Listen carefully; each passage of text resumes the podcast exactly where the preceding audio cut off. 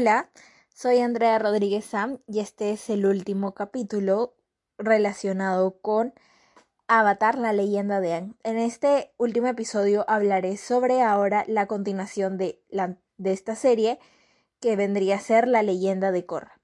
Esta serie eh, fue creada por los mismos directores que son Michael Dante Di Martino y Brian Coniezzo pero esta serie tiene cuatro temporadas que vienen a ser el libro 1, Aire, libro 2, Espíritus, libro 3, Cambio y libro 4, Equilibrio.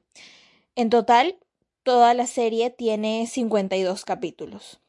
La serie sigue siendo en el mismo mundo en donde fue Avatar, la leyenda de Aang, y ahora el avatar es Korra, quien es una chica de 17 años que Nació en la nación Agua, exactamente en la tribu Agua del Sur. A sus 17 años ya dominaba el agua control, tierra control y fuego control, y el único elemento que le faltaba era el aire control que se lo iba a enseñar Tessin, el hijo de An.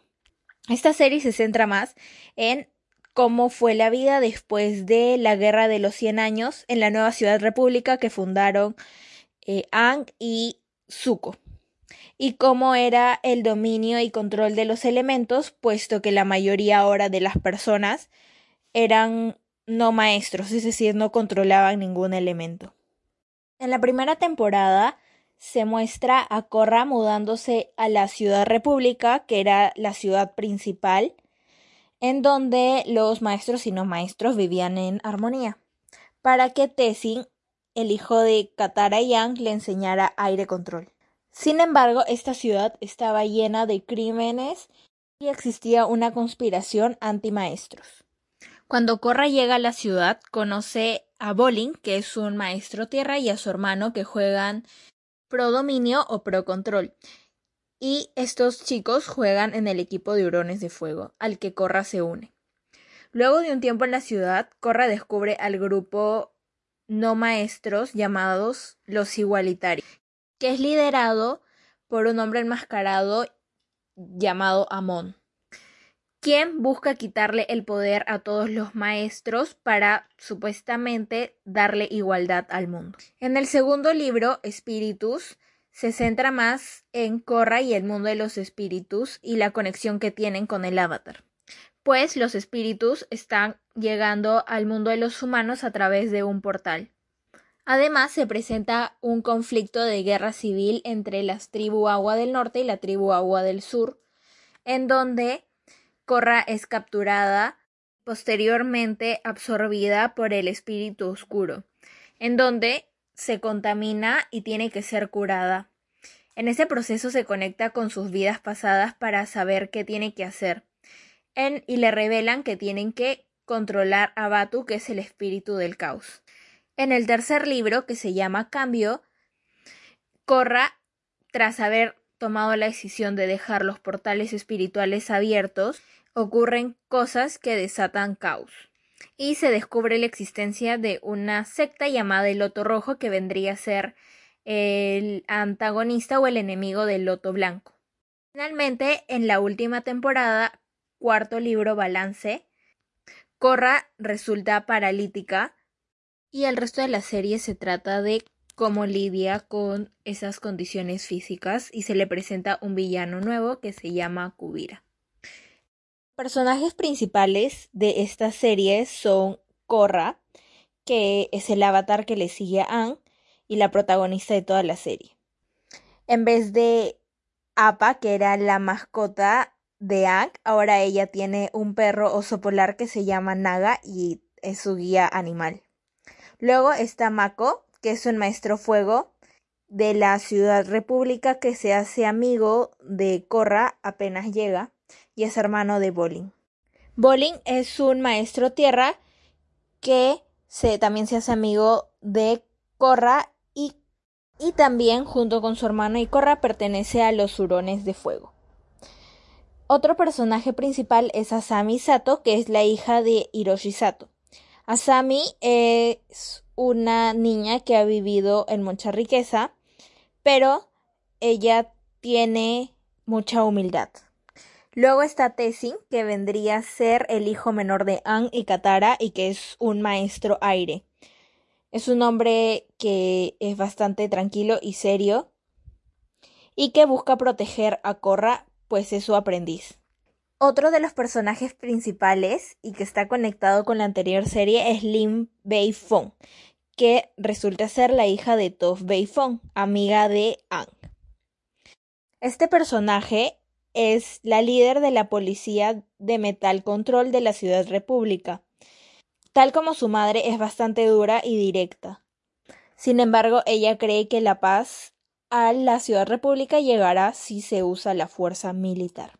Bueno, esta serie que en sí trata de cómo se siente ser el avatar y el desarrollo que conlleva esto a través de Korra, eh, no ha recibido tantas buenas críticas como fue su serie antecesora, La leyenda de Anne, y se dice que no está a la altura de la anterior serie. Sin embargo, también hay personas que creen que esta es mejor que la anterior. Pero en general la leyenda de Korra y la leyenda de Aang son un poco distintas, pues en la leyenda de Aang lo que se busca es derrotar al señor Osai en la guerra, mientras que la leyenda de Korra eh, está más enfocada a la vida cotidiana en la ciudad república después de la guerra. Además, en la leyenda de Korra se presentan innovaciones tecnológicas mucho más importantes por el hecho de que eh, la relación de años entre la anterior, la leyenda de Anne, es alrededor de 70 años. Otra diferencia bien marcada es alrededor de los villanos, pues en la leyenda de Anne, Zuko, Azula y en sí todos los generales de la Nación del Fuego eran buenos villanos, pero todos ellos obedecían a uno solo, que era el Señor del Fuego Sai que era el principal antagonista de toda la serie. Mientras que en la leyenda de Korra cada villano eh, tiene su propio objetivo y no está vinculado con ningún otro.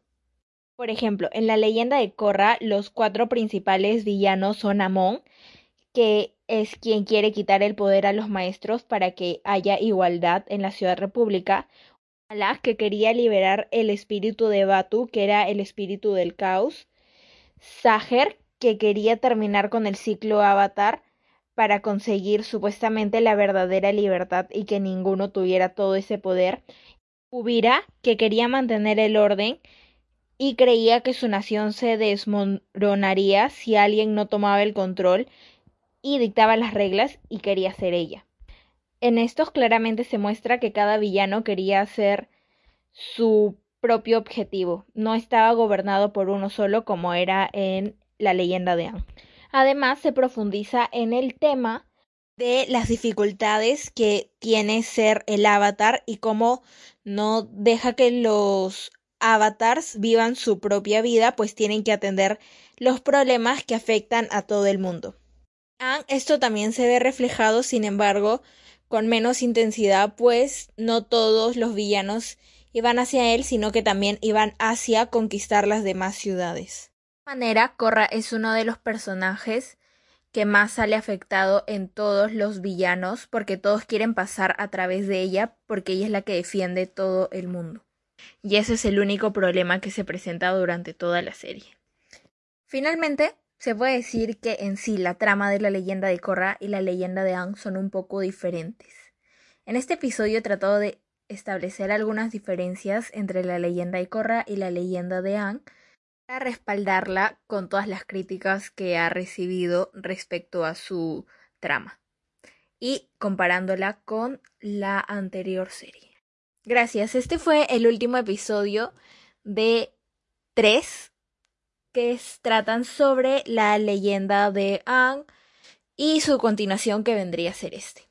Un último dato que quisiera mencionar es que al igual que la leyenda de Ang, la leyenda de Korra posee eh, cómics que continúan su historia. Gracias por escuchar. Adiós.